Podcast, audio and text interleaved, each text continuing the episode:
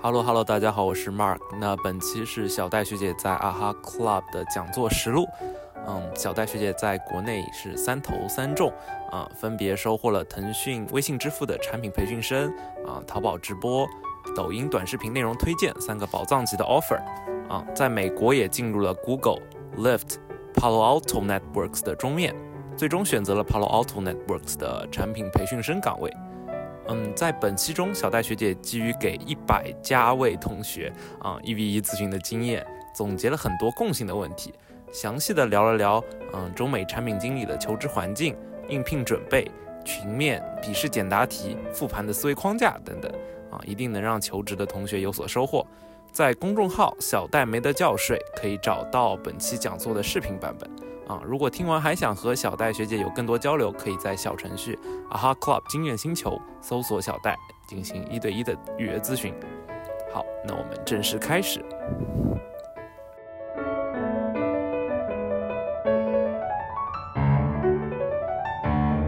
今天呢，就跟大家聊一下我在国内和美国的一个求职的经历吧，然后以及是我这一年差不多呃了解到的、学习到的东西，跟大家分享一下。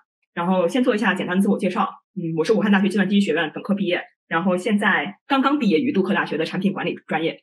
嗯，在国内就这一次秋招的话，呃，我在国内只投了三家公司，一个就是腾讯产培，一个是淘宝直播的呃产品经理，然后还有一个就是抖音的短视频内容推荐的产品经理。然后并且拿了这三家的 offer。然后在美国的话，呃，我基本上投的是大厂，然后投了，因为我当时投美国的时候，我已经拿到腾讯产培了，所以我就觉得基本上是可以让我去放弃腾讯产培的公司，我去投的。嗯，差不多投了什么 Google、Facebook、Salesforce、Amazon、Apple、Uber、Lyft、Palo Alto Networks，还有 Microsoft，一共投了九家公司，然后最后拿到了 Google、Lyft 和 Palo Alto 三家公司的最终一面。然后美国的终面和中国有一点不一样，就是比如说 Google 的终面它就是五个半小时，好吧，Lyft 就是两个半小时，Palo Alto Networks 就四个半小时，就是都是这样的长跑的那种类型。然后我们今天涉及到的话题，呃，第一个会讲一下中美的产品经理招聘市场情况。嗯，因为之前我在公众号上也是做免费的一对一嘛。然后有很多同学，即便是在国内呃上学的人，现在在国内求职的人，其实也在考虑以后是不是要出国。所以说，我也把这方面的呃疑问给大家答一下。然后第二个就是说国内外呃的应聘的准备。然后第三个的话，主要是针对产品的思维框架来跟大家说一下我所有的经历当中呃用到过的所有的思维框架。第一个关于市场环境的话，首先岗位数量对吧？这这就是一个非常搞笑的话题了。就是我其实是前几个月的时候才听说国内有一个词儿叫内卷。就非常搞笑，我竟然是下载了微博，好吧，然后过去查一下内卷什么意思。然后我觉得就是大家 cheer it up，好吧，就是国内还不是很很很卷的。我来给大家讲一下美国的环境，好吧。国内的话，基本上就是你如果说在秋招之前有一个产品经理的实习，有一个产品经理的实习，你这个厂是别人听过的厂，那起码你的秋招不会太差。你不可能说最后没有工作可找，你进不了大厂就进小厂嘛，进不了自己喜欢团队就进自己不太喜欢团队嘛。总之你是可以找到一个产品经理的岗位的。但其实，在美国不是这个样子的。在美国的话，只有真正的疯子才会像我这样只投产品经理这这个岗位，好吧？大部分的人都是呃投产品经理这个岗位的时候，还投一个，比如说呃开发呀，或者说数据分析啊，或者说投呃投资呀、咨询啊，其他的岗位来做备选。国内外的应届生基本上都是一万到两万人，嗯，但是国内的话，其实你算所有的大厂，就是 BAT、TMD 这些厂，你加在一起已经有几千个岗位了，嗯，但是国外的话，把所有的给应届生开放的岗位，I mean 所有的。岗位加在一起也不够三百个，所以说，嗯，在国外肯定是更内卷的，这是跟两个国家的互联网行业的发展是有很大的关系的。对于背景要求的话，其实在国内也没有特别 specifically 的背景的要求，只有说看产品线，对吧？有的产品线本来它就很技术，比如说云计算，嗯，这方面的产品经理，他可能就会要求你最好是有一个计算机的背景，或者说我以前面过字节的一个云中台的一个呃实习岗位，然后因为那个业务是在给呃外部做 SDK。所以说也是需要有开发经历的同学，然后去做这件事情。但是并没有人告诉你说，比如说你投腾讯，好吧，你必须得是计算机本科，没有人告诉你这些。但是在美国的话就不一样，美国的话，我刚才说所有的公司开放的岗位不足三百个，嗯，其中 Google 有五十个岗位，Microsoft 差不多有将近一百个岗位，这两家公司是一定要求计算机背景的。Apple 的话一年只招六个人，嗯，这六个人他是 specifically 的要 machine learning 和 AI 背景的。然后我们家公司，好吧，Palo Alto Networks 也是一年只招七个人。然后他也是要求 machine learning 的背景的，所以说其实在美国应届生找产品经理是一个非常大家过独木桥的感觉。然后对于面试流程来讲的话，也有一点不一样。在国外，呃，基本上大部分的面试都是 case interview，就是产品的案例分析；而在国内的话，只有群面和笔试的简答题会是这样子的题型，单面的话更多的是简历面。他即便是真的问你一个，比如说怎么呃怎么优化画小猪啊之类的题，他也没有期待你能够花二十分钟到三十分钟的时间来去解答这道题。所以说，其实嗯这个面试流程有一点点不一样，但是嗯其实原理都是一样的。这个我会在第三个部分跟大家说思维框架的时候讲到。然后到下面的职业发展，国外大部分对于应届生的岗位都是轮岗制的，好像只有 Microsoft 和 Amazon 不是轮岗制的，其他的都是轮岗制的。对，所以说你都会花那么两年或者说十八个月的时间，然后去不同的团队当中去感受一下，然后最最后选一个团队。所以说，在美国的同学有呃一个时间让他自己去试不同的业务，他比较喜欢哪个。而中国的话，我接接到过很多应届生来问我问题，就是你觉得我应该选择哪个赛道这样的问题，然后你觉得我应该选择哪个产品线这样的问题。我一般第一个问题都会问他说。你是拿到 offer 问我的，还是没拿到 offer 问我的，对吧？你拿到 offer 问我的话，就不光是考虑赛道的问题了，你可能要考虑两边的 mentor 的能力，两边 mentor 对你的重视程度，对吧？有很多其他的事情需要考虑。但如果你没拿到 offer 的话，其实这件事情有很大的不确定性。我只投了 BAT，好吧？所以说我知道字节的话，嗯，你是可以去按团队去投简历的。但是腾讯和阿里全是大大类招生，其实你并没有办法控制说自己的简历最后被谁捞起来。所以这件事情其实就需要大家在呃去面试之前。去找一些已经在岗位当中的产品经理，去问他们你们的业务是做什么的。其实这件事情有一点有一个小插曲，就是国内的呃产品经理，嗯，很多人是不太适应 networking 的这个这个环境的。有可能，比如说你真的去联系到了一个产品经理，他可能跟你并没有那么熟的话，你去问他你的业务问题，他可能并没有那么舒服的去告诉你。嗯，所以说我我在国内面试的时候，基本上都是靠呃投简历、撒大网、捕大鱼，然后去呃跟面试官交流的过程中，然后去了解他的业务。这样的话，他能够跟我讲东西更多一点。呃，总之需要大家去咨询更多的同行，然后了解不同的业务。这样的话，你当你有选择权的时候，你才可以去选择。然后最后一个问题的话，就是什么时候来美国读书比较合适？基本上你有三个解决方案，就是三个时间段。第一个时间段就是你是美国本科，或者说你是像我一样的美国研究生、大陆本科，然后你之前没有工作经历，毕业了以后就想找一个产品经理的工作。这个就是我刚才跟大家说的嘛，对于应届生的岗位只开三百个，所以你这个时候要跟。各个国家的人去 PK，你不光是你的产品思维要保证是非常 outstanding 的，而且你要保证你的交流能力也是非常强的。也可以跟面试官去谈笑风生，用英语去谈笑风生。这个其实对于大部分中国人是很难的，嗯。但是我觉得这个这个 channel，如果说你你想增大你的被选中的概率，好吧，那还是美国本科比较有比较有被选中的概率。呃，今年的话，因为我的这个公众号本来是给在美国招聘的应届生或者在美国招找产品经理岗位的人去开的。然后呢，今年我们最终拿到 offer 的中国人也是较往年来讲是最多的一年，非常的 ironic。因为今年其实是疫情，很多公司其实不开岗位了，但是今年我们确实拿到 offer 最多的中国人的一届。啊，在这些中国人里面，如果看你们怎么算香港中文大学，好吧？如果你们觉得香港中文大学算大陆的本科的话，那我们今今年就有两个大陆本科的人，美国的研究生拿到了产品经理的应届生的岗位，其他的将近那十个人全都是美国本科。然后如果你们不算香港中文大学的话，只有我一个武汉大学本科的人。所以说。嗯，当然是美本的人可能获得这个机会的概率更大一点。那么第二种情况呢，就是比如说你工作了一到两年的时候，然后你来美国这边读一个产品管理相关的研究生。现在美国已经有专门去培养产品经理这样的研究研究生出现了。那么这种人找工作是最最难找的，呃，比应届生还难找。因为这个时候你就会发现，开给应届生的大部分的岗位，他要不然是喜欢 MBA 的人，要不然他是喜欢一张白纸、从来没有工作经历的人。你如果真的有一到两年的工作经历的话，你可能两边都不占，所以说这样子的人找大厂是比较难的，可能可以找到一些小厂的岗位。那么第三种的话，就像我刚才说的是，你工作三年以后来到这边读 MBA，然后再去应聘，这种呃这个 channel 中奖的概率是最大最高的，比应届比应届的本科生和工作一一两年以后的人的中奖概率都要高。嗯，当然我们这这边说的是你毕业了以后直接在美国做产品经理。你还有一个可能性是曲线救国嘛，对吧？你可以先去做开发，先去做咨询，然后咨询转产品经理或开发转产品经理，在美国是非常常见的。所以说，这就是关于两个国家的一个市场情况。嗯，大家有问题吗？我在这听一下。MBA 选择什么项目？我觉得就这个问题就问的比较难了，好吧？同学同学们，就是你们冷静一下，就是嗯，MBA 选择什么项目？首先你要考虑这么几个问题。第一个事情的话，就是这个学校 MBA 的排名，因为你不得不说，MBA 这个项目其实有些学校 MBA 还是比较水的，所以说。嗯，你要看好这个学校的 MBA 的一个整体的排名。第二的话，你就要看这个学校的 alumni network，它的 MBA 的毕业生以及它这个学校的整体的毕业生都去了哪里，对吧？如果你特别想去互联网行业去做产品经理，那你就要找那种比较去互联网行业做产品经理比较多的那种学校。呃，有运营或数据做产品经理的吗？有。很多。其实美国这边从应届生直接做产品经理的人是非常非常少的，即便是 MBA 开放的岗位比较多，也没有开放多多的岗位。我觉得美国的互联网公公司更信任那些从大公司其他的岗位转成产品经理的岗位的人。我觉得咨询转产品经理、投资转产品经理就是一条非常呃典型的一条路。呃，关于准备流程，在美国求职的人就非常的典型，这个流程已经被非常的流程化了。首先就是三本书你一定要读，对吧？这三本书就 Decode and Conquer 的 PM Interview Questions Cracking 的 PM Interview。呃，我这么去排列这三本书，是因为这三本书的重量级就是这个样子。你先先看 Decode and Conquer，然后再看 the PM Interview Questions，有时间再看 Cracking the PM Interviews。然后看完这几本书以后。你基本上从开始看第二本书的时候，你就可以去做模拟面试了。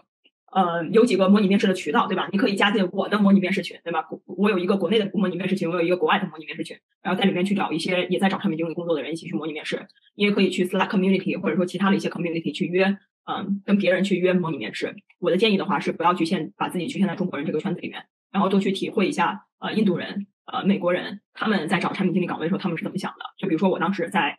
呃，跟很多人去模拟面试 Facebook 的时候，我就发现，就是 WhatsApp 在印度的一个市场，其实跟在美国的市场的玩法是非常不一样的。然后你就可以看到，其实因为美国的互联网公司，他们大部大多数的项目都是，呃，都是比较国际化的嘛。其实，在很多国家都是有业务的，所以你也要需要知道，在他们国家他们的产品是被怎么玩的。对，然后中国的话，呃，读人人都是产品经理，然后还有一本书是于军的产品方法论，然后这两本书的话，可以让你去学习产品的思维框架。然后呢，大家就要更多的去复盘，把你之前的经历做复盘。有创业经历、有项目经历的，就去复盘这些经历；有实习经历的，就去复盘实习经历。啊，复盘的时候也是需要产品思维框架去复盘的，这个其实是异曲同工的事情。但是我觉得，就是国内的这两本书，我觉得人人都产品经理太太 basic 了。这本书其实他试图再去把这个框架讲出来，但是他并没有在这方面很很有效。我觉得他只是说了产品经理都是做什么的，但是他并没有说这其中的逻辑链是怎么样的。我觉得，如果是看一个产品思维框架的话，于军的产品方法论是一个更好的一本书。但这本书的话，需要一定的呃背景知识去理解。比如说，它啊，当然一个题外话就是你啊，你读完产品方法论这本书以后，你就会发现里面滴滴打车完全就没有问题了，因为它里面的案例都是拿滴滴打车的实实际的例子来去举的。但是这本书呢，大概就是说了，呃，思考产品的需求的话，主要从两个模型去考虑，一个就是用户模型，一个就是交易模型。交易模型的话，大概其实的意思就是说。呃，用户做这件事情其实是合适的。就比如说，为什么会有拼车呢？用户如果点快车的话，他可能要停，他他可能要等二十分钟的时间，但是拼车的话，他只只需要等五分钟的时间，降低了用户的一个时间成本嘛。呃，用户模型是说什么呢？用户是从理性上来讲，呃，不，从感性上来讲是愿意去使用你这个功能的。包括你了解这些产品思维框架的话，你其实写简历也是非常好写的。我之前在做一对一的时候就发现，其实你的简历写的好坏和你的和你复盘做的好坏是成正比的。很多同学他的简历写的就非常的没有逻辑性。他复盘，你更不知道面试官会问他什么。哦，第三个方面的话，就是关于再强调一下 networking 嘛。其实我觉得我在准备的整个准备的流程当中，有一半的呃事情是来自于我读的这些书，我 mock interview 的时候去提升了我去答这些题的一个熟练度。还有一一半百分之五十，百分之五十，好吧，另外的百分之五十是从跟不同的人去聊天来知道的不同的行业的业务都是怎么做的。嗯，我觉得这个其实是非常重要的。比如说，大家现在在这个群里面嘛，对吧？这个群一共有二百三十多个人，你其实就可以碰到各种各样的做不同业务的人，包括你以后在不同在一个公司里面，你也可以去找呃不同组的人去聊他们的他们的一个产做产品的思路。然后这样的话，其实是很大程度可以去增长你的见识的。然后我们这个时候再停留短暂的一段时间，好吧？毕竟上面没有那么多的东西。呃，有问题的大同学可以发到 chat 里面。呃，除了说有课程推荐吗？关于产品经理的基础的课程。其实就是关于思维思维框架，一会儿我可以涉及到尽可能多的这些知识，而这些知识你在各种各样的课里面学到都是差不多的。只要这个人教你的这个人他有五年以上的产品经理经验，嗯，国外的话可能甚至不需要五年，可能三四年就可以。这样的话，他讲这些知识是绝对没有错的，你可以完全信任他们。但是这就意味着什么呢？意味着各个机构他其实讲这些东西是没有区别的。对吧？你在这个人这里也听到这些东西，甚至是这些东西，你可以从我这里免费的看到，对吧？你可以看到我写的公众号，或者说现在大家在这个讲座里面，这些东西是没有任何任何门槛的。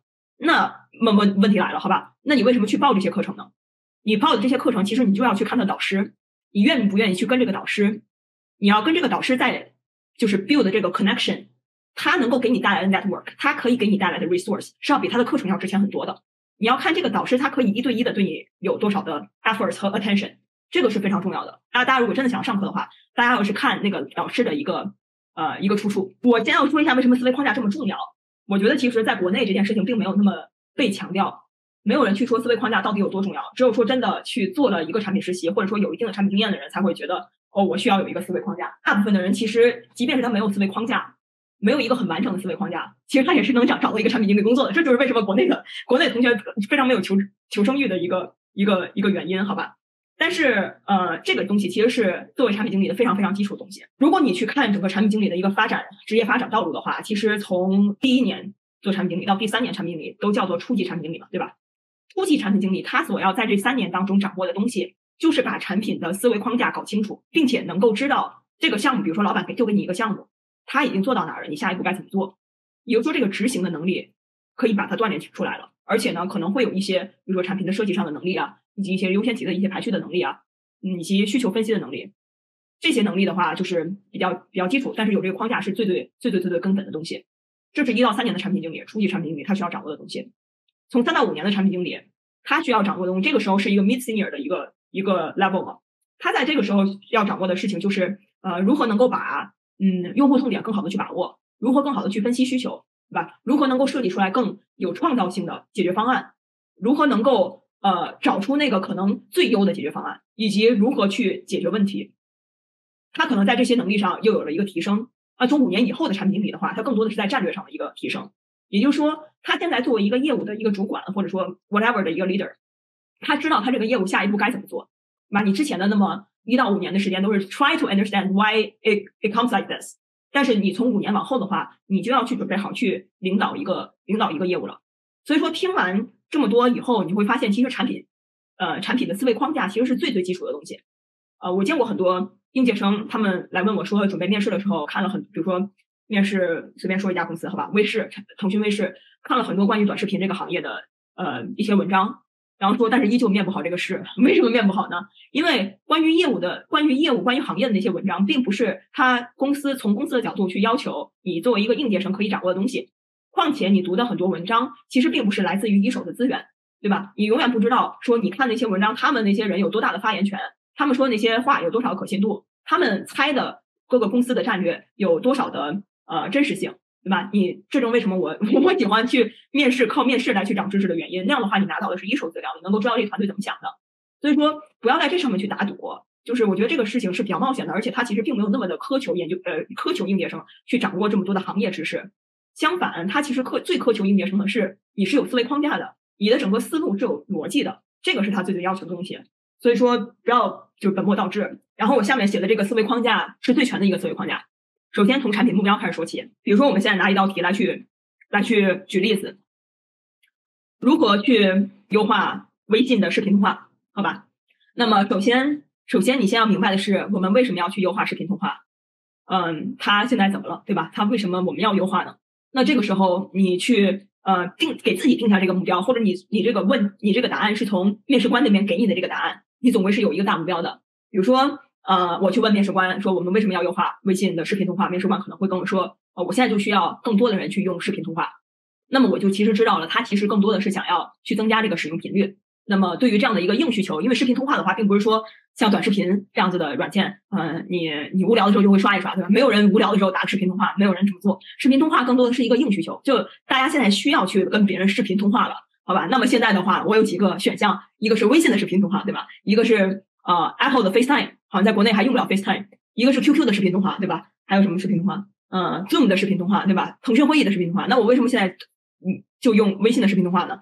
对吧？这个其实是一个硬需求。在这些呃 competitor 里面怎么去选择，这是一个事情。那么另外一个事情的话呢，就是呃我怎么样可以去重新设计我这个产品，让它可以占用用户的更多使用场景，对吧？占用它平时更多的使用场景，就可以增加它的使用频次。所以说，在他告诉了你的这个目标以后，你的脑子里面就会有这些想法，对吧？这些非常基础的想法。然后后面的话，你就要知道你的整个利益相关人都有谁。这里面的利益相关人的话，可能会有一对一的一个视频通话，对吧？那么就有发起人和接收人。如果是群聊的视频通话的话，那就有发起人和群里面他邀请的人，还有群里面他没有邀请的人，对吧？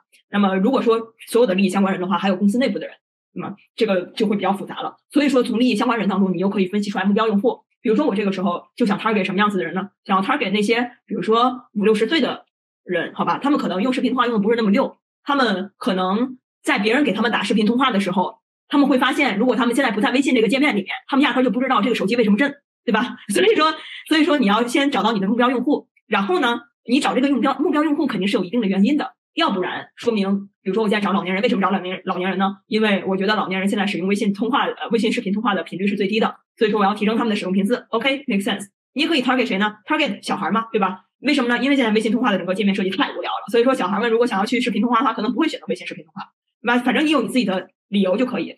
再往后面的话，作为用户痛点来去说，比如说针对老年人的话，他为什么现在不使用微信通话呢？首先，他如果作为接收方的话，他可能压根就不知道谁打给他的，对吧？也不知道哪哪里震，他可能会发现一个很神奇的东西，就是语音通话和视频通话其实是在一个 tag 下面的，对吧？所以说会有各种各样的这种用户痛点，而在用户痛点当中呢，你又可以去做一个 prioritization，做一个优先级，对吧？你有的呃可能是看这个痛点是不是真的回到你的产品目标上，比如说我真的把这个 tag 分分成两个，一个是语音通话，一个视频通话，那么它会不会显著的去提升我的？呃，用户的使用频次呢，对吧？这个就是对于目标的一个影响。那么第二个呢，也有可能是说这一群目标用户的人数是多少，对吧？这就是你的市场大小。第三个的话，可能是你这个痛点的发生频率，就是它的 frequency。你后面再去做呃需求分析及优先级啊，好吧，好吧，我把这里面分成两个了，那那就是在做这个事情嘛，对吧？那么后面解决的呃设计解决方案的话，其实就是一个先发散性思维后综合性思维的过程。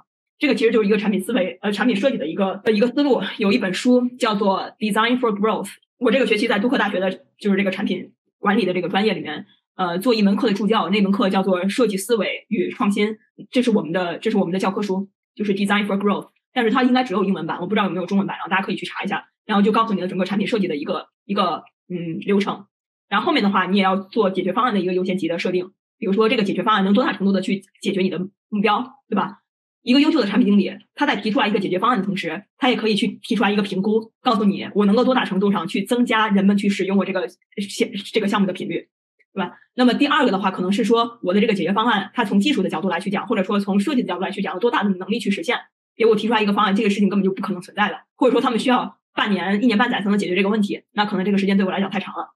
那么第三个呢，有可能是这个解决方案可能会带来的隐藏的、呃暗藏的隐患，比如说有一些解决方案可能会带来 PR 问题，有些解决方案可能会带来一些法律问题，有些呃解决方案可能呃会伤害到某一部分人群的利益。对吧？那么这些都是你要考虑在呃这个优先这个解决方案的优先级的这个过程当中的。那么后面的话就是 MVP 的设计、原型图的设计、设计图的设计。这里面其实怎么说呢？多去玩一些软件吧，然后把这个自己的设计能力提升上来。然后下一步的话就是数据指标。嗯，我看过太多的人在做产品设计题的时候不谈设计呃数据指标，我觉得这就是一个非常 ridiculous 的事情。因为如果你没有数据指标的话，你怎么去衡量你这个产品做的好坏呢？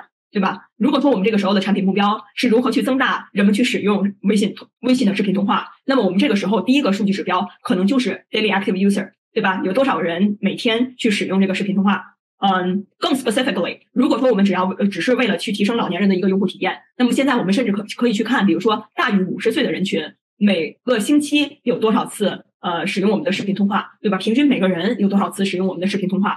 有各种各样的指数据指标，这个数据指标一方面去说你这个产品目前的这个解决方案解决怎么样，另外一方面的话也可以看到一些其他的潜在的问题。这就到了我们下一个阶段，就是诊断问题以及调整你的产品的一些设计。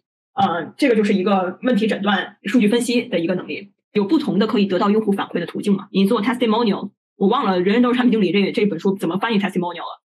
好像是实验样样品还是什么什么样子的翻译啊？你你可以去了解用户的反馈，你去发调查问卷也可以了解用户的反馈，你去从各个层级当中去去采访用户，你也可以去收集他们的需求。呃，数据分析其实是一个你去了解用户需求，去知道你产品做怎么样，以及发现日后问题的一个方式。如果现在你们产品处于非常初期的状态，没有数据可言的话，那么其实用其他的方式去了解。呃，产品的呃用户的反馈，然后再往下的话就市场推广，市场推广和市产品愿景这两个事情，如果说你在你的 presentation 呃没有时间，或者说你在你的准备过程当中没有时间，或者说在你的笔试的简答题你实在没有时间把这个都答了，你后面两个可以不要，因为呃市场推广的话其实是是给在大部分的互联网公司当中是给市场的人去做的，呃或者运营的同学去做，嗯，这个产品经理如果能够懂得他们的一些东西就更好，但是如果不懂得的话，也没有人特别的去要求你这个事情。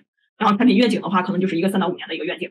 所以把这一一串都说完了以后，我再回复到这一串的这个思维框架当中来，告诉你在每一个阶段，面试官都在看你什么能能力，好吧？首先呢，从产品目标上来讲，你能不能定出来一个面试官觉得很合理的一个产品目标，这就取决于你能不能对整个行业、对他现在的一个公司的战略有足够的了解，对吧？比如说淘宝直播，淘宝直播为什么现在要去提升很多商家的直播能力？因为淘宝直播和快手和抖音是不一样的。抖音的话，它是有巨大的流量，然后它现在想的是怎么样去入把这些流量转化成电商嘛？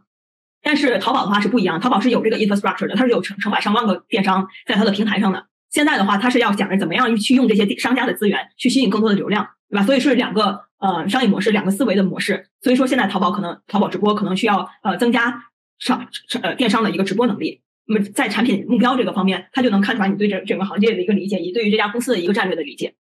利呃利益相关人和目标用户的确定，其实是看你能不能有用户分层的一个能力，能不能呃给你的用户去做画像。然后对于用户痛点的话，他其实看的你的用户的同理心。呃，以及你能不能挑出来你的这个你的这个形象，然后去讲到别的用户可能会要要什么，对吧？比如说我刚才在说老年用户可能要什么，那呃我就不是在说我二十多岁的女生会要什么东西。再往后的话，需求分析及优先级这个其实就是在看你的一个逻辑思维，你有没有一些指标可以去把这个优先级定出来，对吧？然后后面的设计方案就是我刚才说的产品设计的能力，设计方案优先级其实也是跟前面优先级是一样的。然后 MVP 以及原型图的设计，其实就是看你的一个产品。这个产品设计能力跟前面的解决方案的设计是不一样的。这个的话是更呃偏向于 UI UX 的一个产品设计能力。然后后面的话，数据指标就是看，首先，嗯，你的你能不能知道这是一个思维框架当中的其中一环，好吧？这个这一环其实非常重要。然后第二个的话，就看你能不能呃能够把你想要的数据很好的跟数据分析师去提出来这个问题。就是在提数据指标这个阶段的时候，你应该想象你的面试官啊，或者说 whoever you present to，呃，是一个数据数据分析师或者数据科学家。这个时候你要直接去找他要数据，比如说我刚才在说的 daily active user 就是一个他算出来的数据。再比如说我告诉他，呃，五十岁以上的呃微信用户每个星期使用呃视频通话的次数，是吧？那我这个时候还要给他去定义什么叫使用视频通话，对吧？使用两秒钟算使用吗？呃，使用多长才算才算叫叫使用，对吧？所以说我要给他一个他算不出来的数据，这个就要看你的逻辑能力。然后后面的话，呃，诊断问题以及调整产品的话，就是看你如何通过数据分析来去理理解你这个产品现在还有什么样的问题。后面市场推广的话，其实是看你呃增长业务这方面的一个认识。我觉得我在我在特斯拉我在特斯拉做市场之前，我我不能够很了很好的去了解市场推广。市场推广的它大概的一个思路就是你的目标人群平时他是在他的日常生活是怎么样的，你能够怎样在他的日常生活当中去找到那些渠道来去触达这些用户，对吧？能够制造更多的影响。最后的产品愿景的话，同样是你对于战略的一个理解，以及对于呃竞争战略的一个理解。就是你现在有这样的一个对于产品上的改变，那么下一步的话，你的竞品会怎么去反馈，对吧？那么你下一步又应该怎么去反馈？这就是他所有需要看的能力。当然，你不一定说在你一个 presentation 或者在一道这样子的简答题也好，去展现所有的能力。不同的公司可能看的能力是不一样的。比如说，好吧。呃，这个这里面的话，我就说的是一个大概其的概率，并不是说明这家公司的所有团队都是比较看重这个这个能力的。比如说阿里巴巴就比较看重战略，所以说阿里巴巴会经常问出来，你觉得我们产品下一步应该怎么走这样的问题。我就觉得这种问题对我来讲就非常的非常的烦人，好吧？就是因为我的战略思维就比较低，然后比较弱。他每一次一问这个问题的时候，我就在想，这个难道不应该是 Q&A 我问你问题吗？所以说，嗯，阿里巴巴就比较在乎战略思考，腾讯的话就比较在乎。你的痛点的分析就是你的用户同理心，字节的话就比会比较在乎你的数据分析能力，啊，以及你的数据是否是一个数据导向性的思维，啊，但是我这里面不是给所有的产品去 speak for all of them，我只是在说一个他们大概的一个 culture，然后可能他们会更看重这些方面能力。所以刚才回答刚才有一个同学问复盘框架嘛，其实也是靠这个框架去复复盘的，因为现在大家在做任何的一个项目也好，呃，是在里面充当了一个怎样的角色也好，你一定是这一个链路上的某一环。对吧？那你应该试图的去把这一个链路的所有的环节都补上。你如果自己不知道的东西，你你该问谁问谁，对吧？你数据不知道的，你该去 track 数据的 track 数据；你战略上不知道的，你该去问你的 mentor，问你的 manager，去问你的 manager。啊，总总归你要把这一一排的这个思路，最好的所有的空都能补上。第二种题型就是战略题。战略题的话，我觉得并不是一个嗯大家那么难见到的一种题型。就是战略题的话，更像是咨询公司去面试咨询师的那种那种题。它的目的就是希望你有一个 missy 的 framework。然后可以把你能够想到的大部分的问题都想到，在这里解释一下什么叫 MISI。比如说你的 framework，啊，这里比如说五 C 的这个 framework，五 C 的话是 customer、company、context、competitor 和 collaborator 这五 C 吗。然后这五 C 的话，你就可以发现它这五 C 是首先它是可以触达到大部分你能够提及到的问题，可以概括所有你想说的东西，以及它这五五项之间是互相没有重叠的，这就是一个 MISI 的 framework，对吧？战略题就是说，比如说我们现在要开一家什么什么什么什么样的店，对吧？比如说在腾讯大厦楼下开一家什么什么样的店，那么我们要不要做这件事儿？这就是一个战略题，因为这是一个决定啊。你最后告诉面试官，就是你要做或者不要做。但是呢，你说你要做或者说你不要做，一定要有足够的理由去支撑。那么这个足够的理由，其实就是你用一个 Missy 的 framework 来把你所有想要说的东西都涵盖进去。那么这里面有几个 framework，可能大家想要去了解。五 C 刚才说过了，funnel 的 framework 其实就是对于增长的产品经理来讲，呃，对于增长来讲，永远都是一个漏斗的一个模型嘛。然后你每一个你每一步到下一步都会有一个转化率。嗯，Three Horizon 就是杨宁产品三十讲里面把这个事情翻译成三级火箭。呃，三级火箭嘛，第一级的话是你一到三年的一个公司目标，第二级的话是你的五年计划，第三级是你的十年计划。就是公司整体对于这三级的所有的投资的一个比例应该是七比二比一，七是一到三年的计划，二是呃五年计划，一是十年计划。这样的话，整个公司的一个战略才是一个稳定的持续性的发展。Technology adoption cycle 的话，就是每一个新兴的科技出来了以后，你都会有一个大家能够接受这个新型科技的一个过程。啊，Technology adopt adoption cycle 是一个就是正态分布的一个一样的一个曲线，好吧？那么第一部分的人就是 Tech enthusiasts，就是对于技术非常狂热的人，这这种这一类的人你不用去考虑他们，你出什么样的新型科技他们都会买的。第二类的人的话呢，就是 Visionary，Visionary 就是比较有远见的人。这种人什么时候会买你的产品呢？当你的产品真正能优化他的生活的时候，他会买你的产品。第三种人叫 pragmatics，这种人他什么时候会买你的产品？是当他周围大部分的人已经在用你的产品的时候，或者说有他非常 trust、非常信任的人给他推荐这个产品的时候，他才会去用这个产品。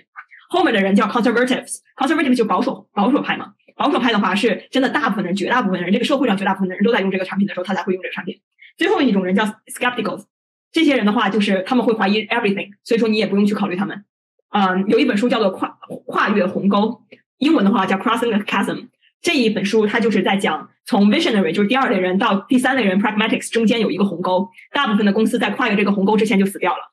但是呢，作为企业一定要跨越这个鸿沟，一定要把所有的 Pragmatics 这边的人全都占领，是因为他只有到了这个正态分布的最高值的时候，他的收入才能够相抵他之前 R N D 的支出。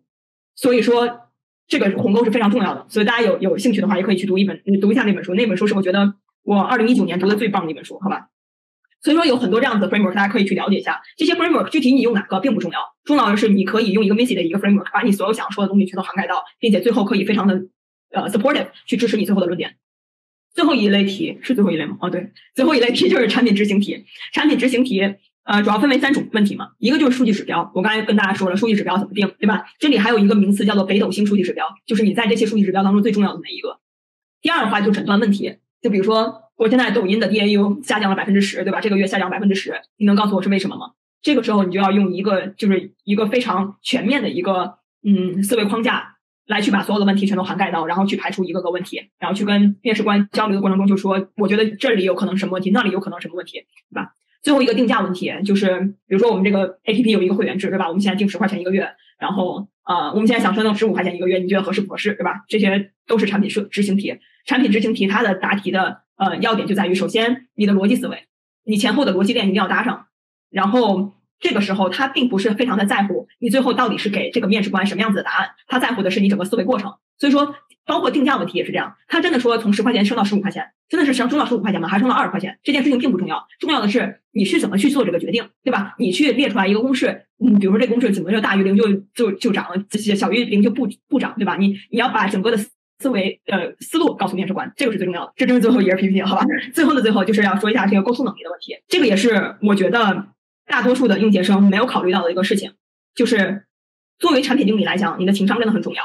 你在跟面试官交流的过程当中，面试官就是想知道他想不想跟你在一起工作，对吧？越高级的面试官，好吧，这里说高级是只只是他的职级上的高级。越高级的面试官，比如说你真的面到中面了，你是总监在面你，他越在乎你的个性，而不是在特别在乎你的业务能力。他越是在乎你的人生当中遇到一些决定性的一些时刻的时候，你是怎么做的决定，你的一个性格，以及他在跟你沟通的这个过程中是不是一个很愉快的过程。我在简历里面会说我有一个公众号，但是我会说这个公众号是写产品经理相关的东西，并不会说是写关于产品面试相关的东西，因为我会觉得这样面试官会觉得是我我是个面霸，好吧？但是呢，我的面试官呢在看到我简历最后一行的时候，他就说你这个公众号是干嘛的呀？然后我就说嗯，是写一些我平时对于产品的思考。然后他就说。嗯，什么样的思考呢？